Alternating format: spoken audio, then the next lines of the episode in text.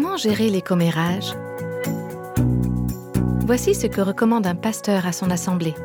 Quand quelqu'un s'approche de nous et commence à nous raconter des choses désobligeantes ou pas du tout édifiantes sur quelqu'un d'autre, on devrait, sans détour, crier ⁇ Je veux pas écouter ça !⁇ Vous écoutez le podcast Réveille nos cœurs. Nous continuons la série Le pouvoir des mots. Satan est parfois appelé l'accusateur. Quand nous accusons les autres, nous agissons comme lui. Nous allons en découvrir un peu plus en continuant cette série intitulée Le pouvoir des mots. Dans ce podcast, nous examinerons de plus près un duo diabolique, le commérage et la calomnie. Ces derniers temps, on a vu ensemble, vous et moi, le pouvoir que notre langue a, cette toute petite partie de notre corps et à quel point les mots qu'on prononce peuvent soit blesser, soit guérir. On avait lu ensemble Proverbe chapitre 18, le verset 21, et je vous avais encouragé à apprendre par cœur au moins la première partie du verset, de l'écrire par exemple sur un post-it et de l'afficher dans des endroits où vous l'avez tout le temps devant les yeux tout au long de la journée. Et en particulier cette phrase qui dit la mort et la vie sont au pouvoir de la langue. Alors les écritures ont beaucoup à dire par rapport à la langue, mais ici on va regarder plus spécifiquement ce que le livre des Proverbes nous dit à ce sujet.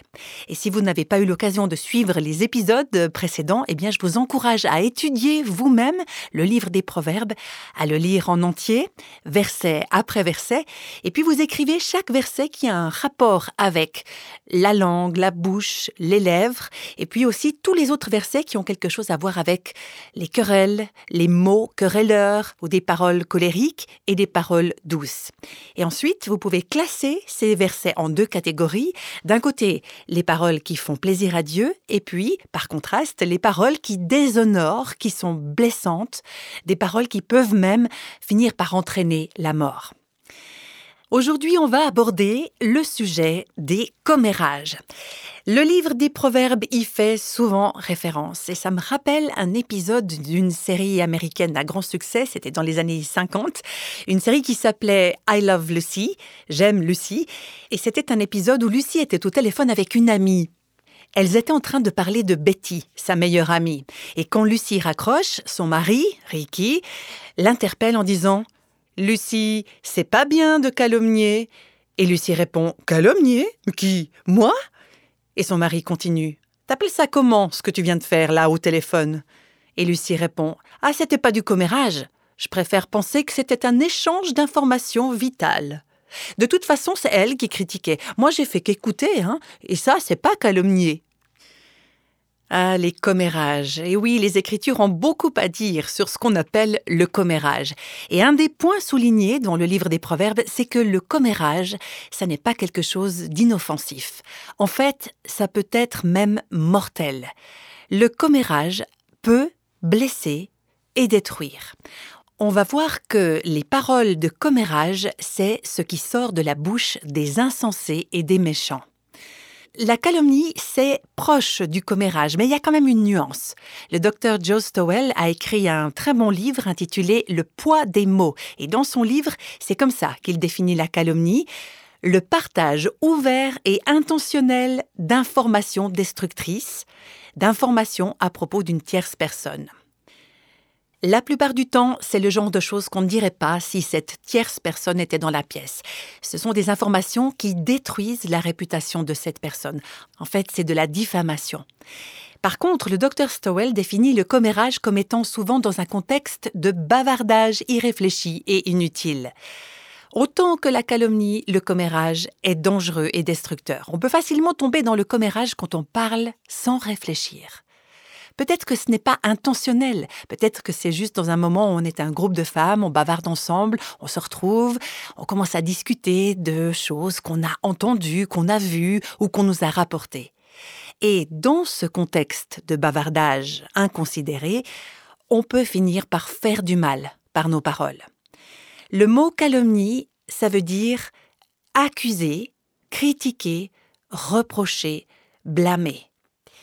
Et c'est intéressant, en grec, qui est le langage originel du Nouveau Testament, le mot qui est souvent traduit par calomnie a la même racine que le mot diable ou diabolique en français.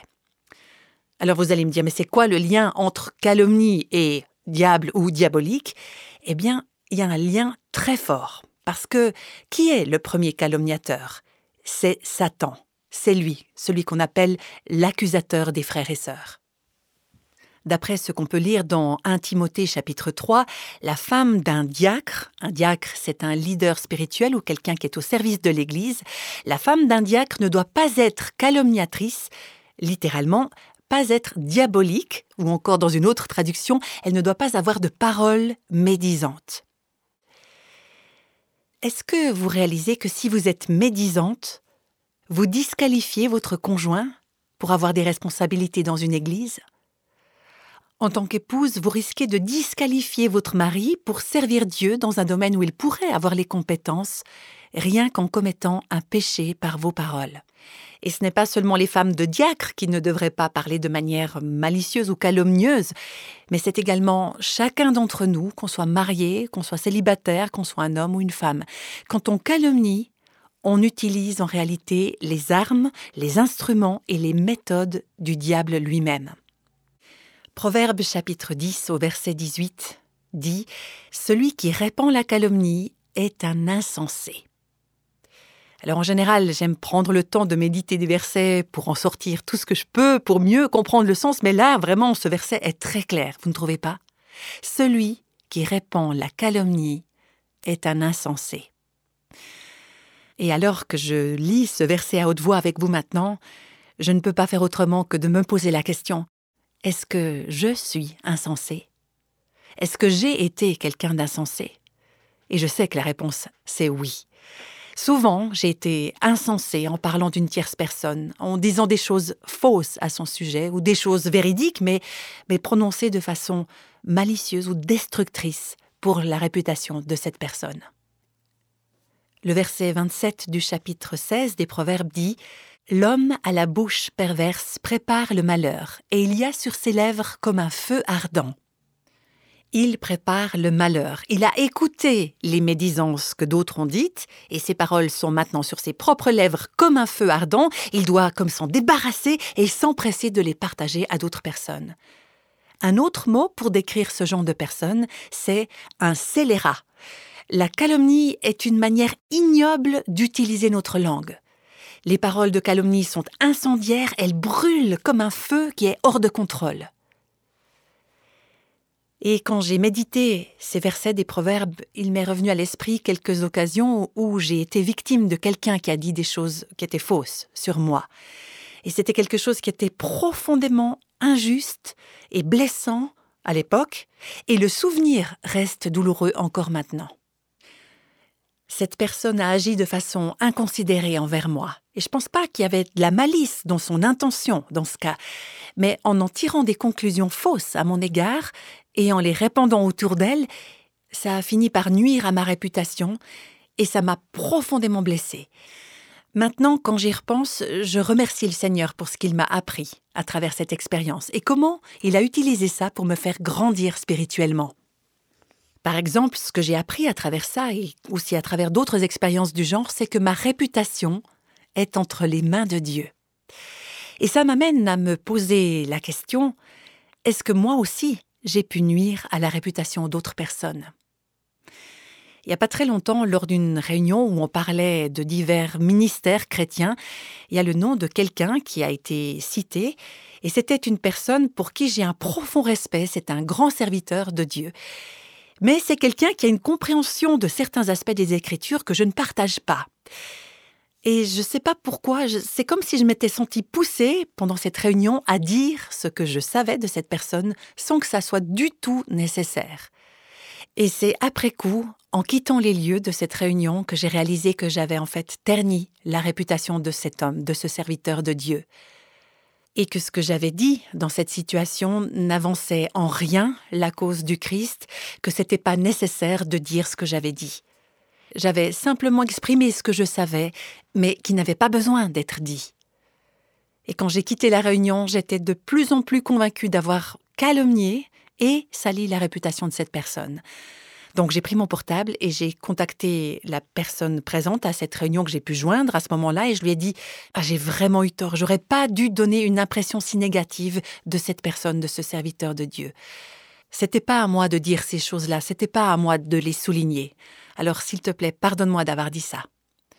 Et j'arrivais pas à contacter les autres personnes qui étaient présentes à cette réunion à ce moment-là, mais je savais qu'il fallait que je fasse quelque chose. Donc, quand je suis rentrée à la maison, j'ai écrit un courriel à tous ceux qui étaient présents pour demander pardon d'avoir sali la réputation d'un serviteur de Dieu. Si on règle très rapidement les choses dès que ça se présente, eh bien, on voit que ça va nous aider à mieux contrôler notre langue pour le futur. C'est vrai que j'ai pas tellement envie de devoir souvent faire ce genre de téléphone ou de devoir écrire ce genre de courriel mais je dois reconnaître que j'ai dû le faire plus souvent que je voudrais bien l'admettre. Mais si on agit avec humilité dès que Dieu nous pousse à régler ce problème, eh bien on découvre que ces expériences vont nous apprendre à mieux maîtriser notre langue.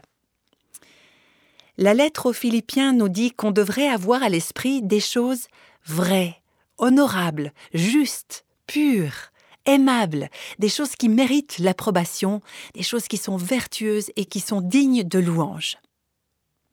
Avant de parler, on devrait se demander est-ce que je dis du bien de cette personne? Est-ce que c'est vrai ce que je dis à son sujet? Est-ce que j'ai vérifié les choses? Et même si c'est vrai, est-ce que c'est utile? Est-ce que c'est gentil? Est-ce que c'est nécessaire que je le partage avec d'autres personnes?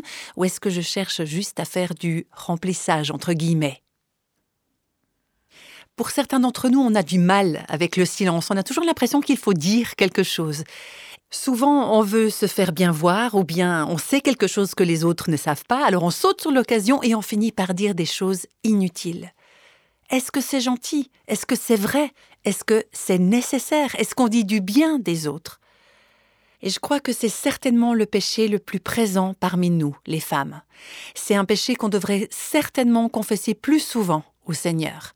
C'est une des manières les plus dangereuses d'utiliser nos paroles dans nos familles, en société, dans nos communautés, dans nos églises. On peut causer de terribles ravages par nos commérages.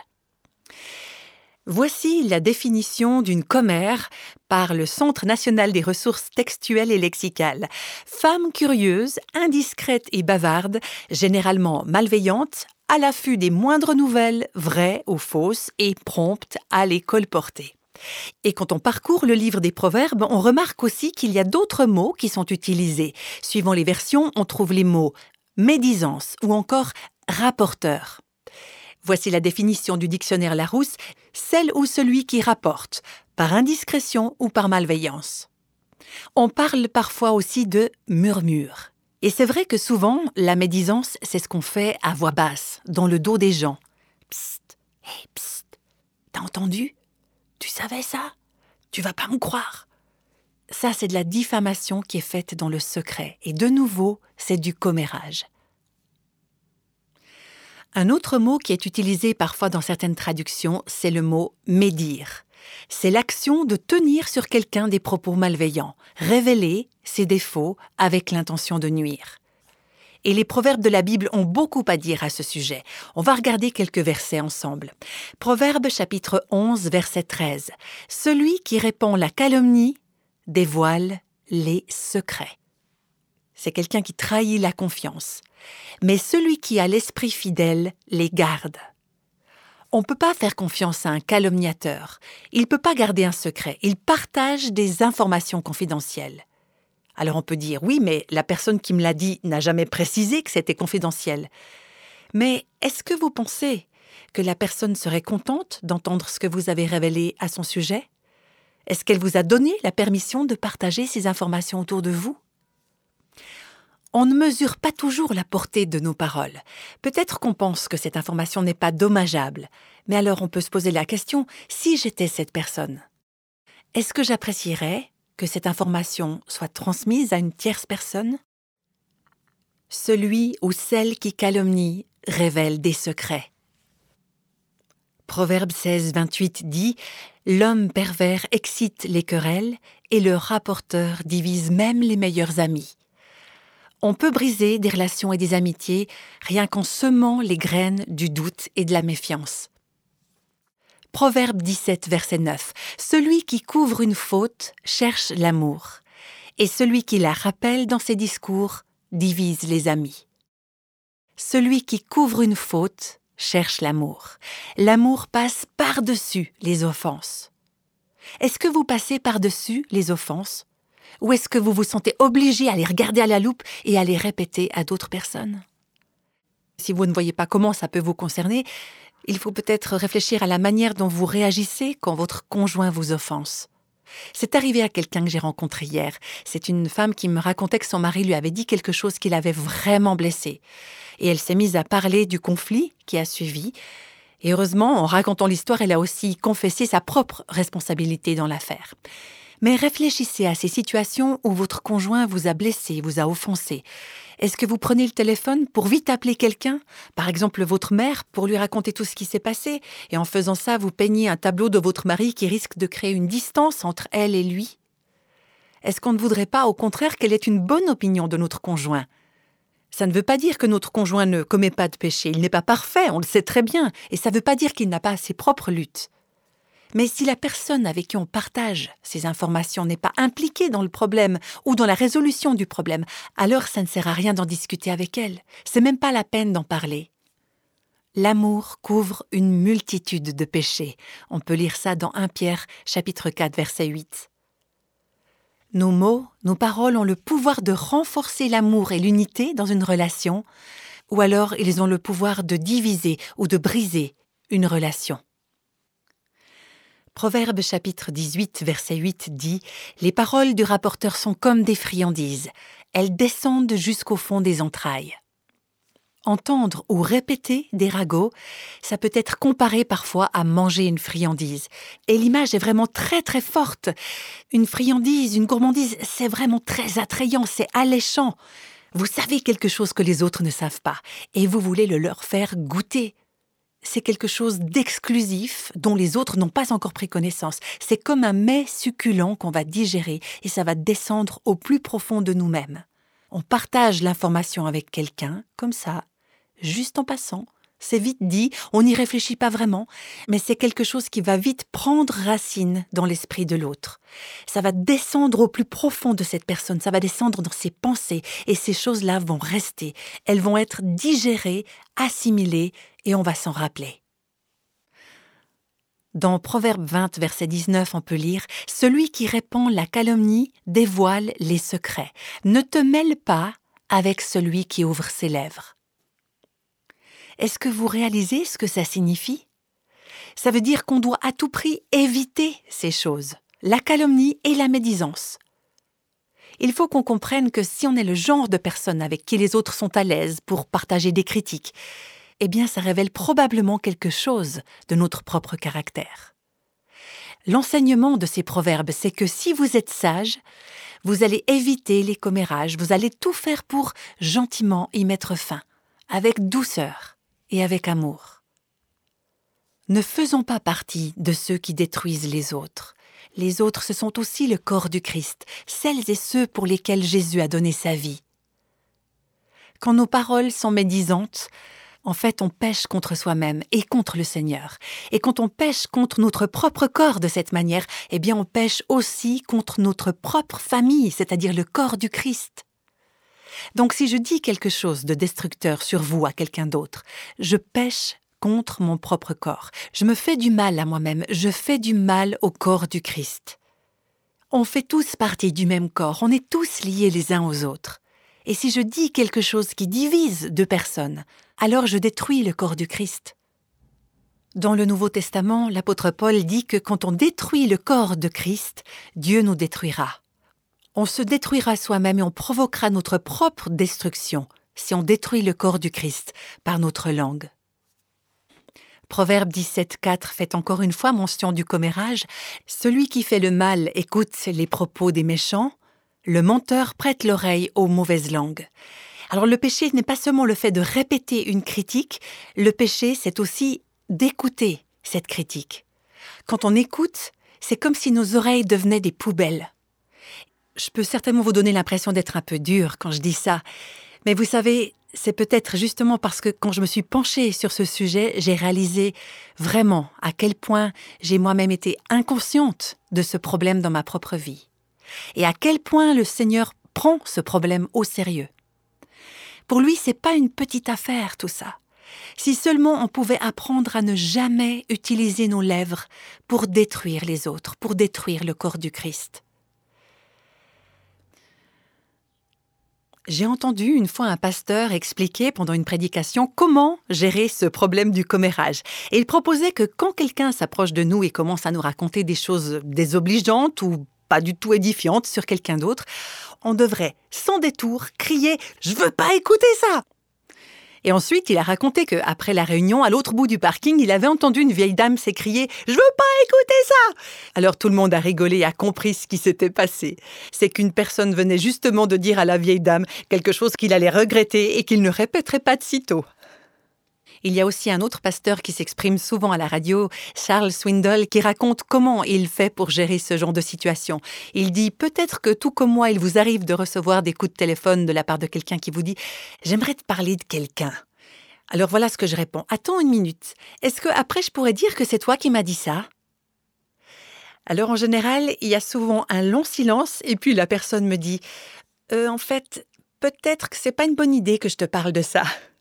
Alors moi, je réponds, effectivement, autrement, ça ne m'intéresse pas euh, d'entendre ce que tu as à me dire. Si tu n'es pas prêt à porter la responsabilité de tes paroles, si tu veux pas être présent lorsqu'on ira trouver cette personne, alors je suis pas intéressée d'entendre ce que tu as à dire à son sujet. Rappelons-nous de ce proverbe La bouche des insensés répond la calomnie, et le cœur des insensés écoute et reçoit les médisances.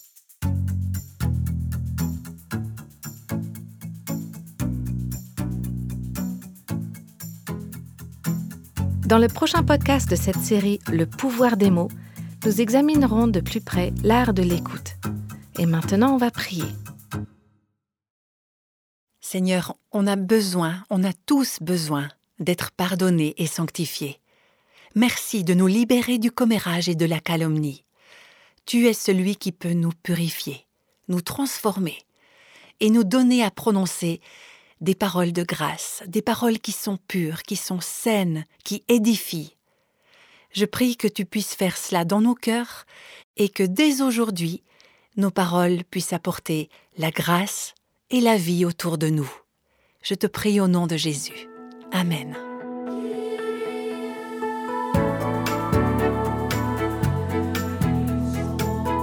Tous les extraits de la Bible sont tirés de la version Louis II 1910. Réveille nos cœurs est le ministère francophone de Revive Our Hearts, initiative de Life Action Ministries avec Nancy DeMoss Volgemuth. Avec les voix de Christine Raymond et Jeannette Kosman.